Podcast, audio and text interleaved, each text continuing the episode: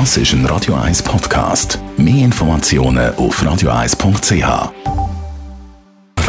1 Feed Fett mit dem Personal Trainer Rolf Martin. Ja, was es da so alles gibt in Sachen Fitnessbekleidung. Ein riesen Angebot. Die richtigen Hosen zum joggen, das richtige T-Shirt zum joggen, dann im Fitnessstudio trainieren, die richtigen Hosen. Rolf Martin, Radio 1 Fitnessexperte.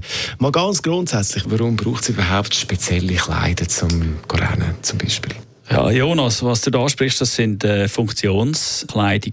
Da, die gibt es tatsächlich überall zu kaufen, neben den normalen Baumwollkleidern auch, oder, äh, wo man fürs Training braucht oder äh, sollte haben. Die Funktionskleidung hat natürlich, wie es, schon heisst, das Wort hat eine Funktion. Es geht um atmungsaktiv, kühlend, schnell trocknend, klimaregulierend, wind- und wasserdicht. Ja, das sind die Funktionen, die man eigentlich erwartet. Aber hat natürlich auch einen riesen Nachteil die Funktionskleidung. Wenn es heiß ist, ist das eigentlich nicht so erwünscht, dass man die Feuchtigkeit schnell weg hat.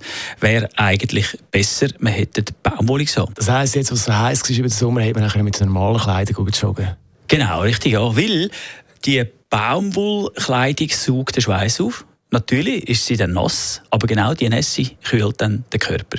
Wäre es empfohlen, gerade im Hochsommer, während dem, dass man Sport treibt und es heiß ist, dass man äh, die Feuchtigkeit kennt, eben behalten und so den kühlenden Effekt von der Verdunstung nutzen und so dann nicht überhitzen.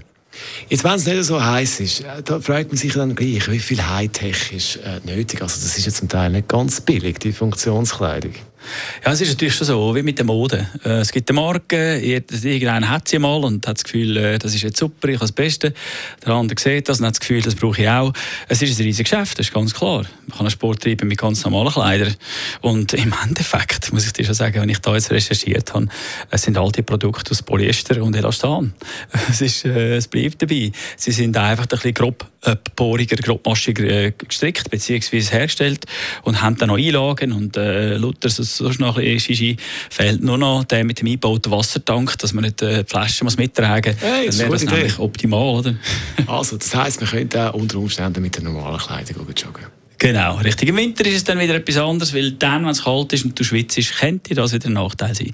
Also dort wäre es vielleicht äh, noch interessant, mal sich Gedanken zu machen um so eine funktionelle äh, Kleidung.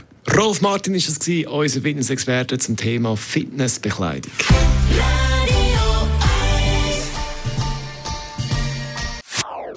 Das ist ein Radio 1 Podcast. Mehr Informationen auf radio1.ch.